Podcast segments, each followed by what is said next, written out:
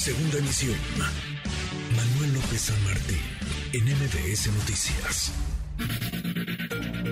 Luciana Weiner, en MBS Noticias. Querida Luciana, Luciana Weiner, qué gusto saludarte como cada semana. ¿Cómo estás? Hola Manuel, qué gusto saludarte a ti y al auditorio. Muy buenas tardes. ¿Qué tema este? Uno en el que, como en otros tantos, parece México, México también llega tarde, Luciana. Del que no se quiere hablar, Manuel, la gestión menstrual, un tema que da de alguna manera lleno de mitos, lleno de, de cosas de que no se hablan. Y me parece que es importante porque se vuelve un tema a partir de que se vuelve un inhibidor de los derechos. El 43% de las niñas y adolescentes de México prefiere quedarse en casa que ir a la escuela en sus días de menstruación. Esto significa que más del 30% no asiste a clases durante esos días, lo cual implica un rezago brutal en un contexto en el cual ya sabemos que hay una inequidad histórica en materia de educación y después de inserción laboral de las mujeres. Sin duda, sin duda, y está el estigma, están los tabús, Qué bueno que por lo menos comienza a ventilarse el tema, pero ojalá y cambie la legislación. Escuchamos, Luciana, tu trabajo y seguimos platicando. Claro que sí.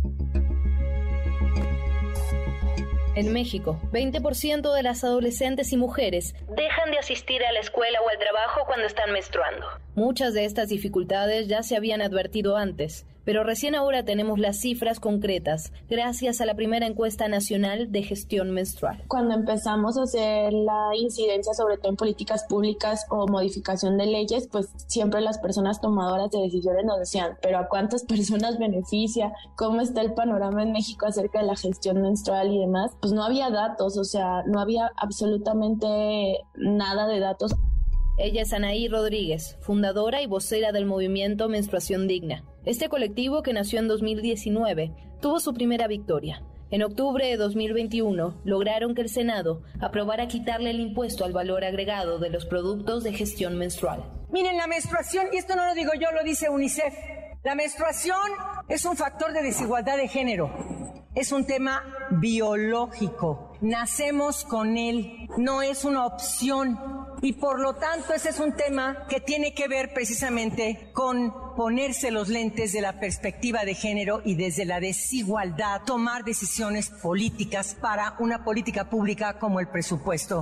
Esta primera encuesta indaga en temas de infraestructura, desigualdad y acceso a los productos de gestión menstrual y revela, por ejemplo, que 69% de las personas en México tenían poca o nada de información sobre menstruación cuando tuvieron su primer periodo. El 81% de las personas encuestadas que fueron mujeres y otras personas menstruantes decían que los hombres tenían una ventaja por no menstruar. O sea, lo que te habla de la gran estigmatización y de todos los tabús que hay acerca de la menstruación y que sí lo ven como una desventaja que me parece algo inaudito porque al final pues es un proceso meramente fisiológico, ¿no? Eh, también, por ejemplo, nos salió lo de la vacuna del COVID, que el 10% sí había tenido alguna modificación en su ciclo menstrual después de que se vacunó. Otra de las cosas que nos permitió mapear esto es como la complementación de la información que ya nos dieron, que ya teníamos en Coneval, que en Coneval tenemos la infraestructura en los hogares, pero acá eh, nosotras preguntamos la infraestructura en su escuela o en su trabajo y nos salió que una de cada cuatro no tiene la infraestructura adecuada en sus escuelas o trabajo.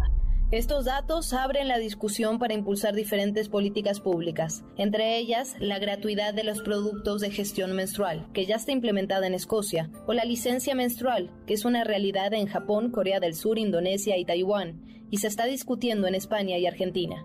Sin embargo, la pregunta a la que siempre se enfrenta el colectivo sigue siendo ¿por qué debería importarnos? Anaí responde. El tema aquí es que la menstruación para muchas está siendo un obstáculo para acceso a derechos y el Estado es garante de derechos. Por lo tanto, tiene que hacerse cargo de que no haya esta barrera que es meramente fisiológica y que pone en desventaja. Se estima que niñas y adolescentes faltan a la escuela por motivos relacionados a la menstruación unos 30 días al año, es decir, un mes completo. Yo soy Luciana Weiner. Y esto es Código MBS. Código MBS. Qué cosa, Luciana. Oye, y con esto que nos compartes y lo que nos decías, pues, eh, no es ni de cerca un privilegio, tendría que ser un, un derecho, un derecho para las personas menstruantes el acceso a toallas sanitarias, el acceso, claro, gratuito, a tampones, a copas menstruales en escuelas, en escuelas públicas, pensando en lo que decías, pensando en que por lo menos el piso, la cancha, esté pareja para todas y todos y que una situación, un momento, una condición no vaya en detrimento de, en este caso, las mujeres. En efecto, porque además es una condición biológica, no es algo que decidimos. Entonces, ha habido estos avances que tienen que ver con la eliminación del IVA en los productos de gestión mensual, pero creo que esta nueva encuesta revela cosas que son importantes y a partir de las cuales se puede empezar a hacer política pública, porque lo hemos hablado en muchas ocasiones, sobre lo que no tenemos conocimiento, sobre lo que no tenemos datos, sobre lo que no tenemos números fiables, muy difícilmente se puede accionar en cualquiera de los campos, mucho menos en un campo eh, político. Me contaba Anaí justamente que cuando se reunía con los legisladores, con los congresistas, lo que le decían es, bueno, pero ¿a cuántos afecta esto? ¿A cuántos puede ayudar? Y hasta no hacer esta encuesta que se realizó ahora, no tenían esos datos para presentarle a los tomadores de decisiones. Entonces, por eso me parece que es realmente impresionante y que además, bueno, da datos interesantes como el tema de cómo ha cambiado la menstruación en algunas mujeres y personas menstruantes a partir de la vacuna contra la COVID-19, la falta de información que hay en mujeres, en niñas y adolescentes a partir de su primera menstruación, creo que da, da para mucho. Sin duda, da para mucho a seguir empujando el tema, a seguir empujando esta que es una agenda de derechos. Luciana, querida Luciana, qué gusto como siempre, gracias. Qué gusto, gracias a ti, Manuel. Un abrazo. Otra vuelta es Luciana Guainet. Noticias.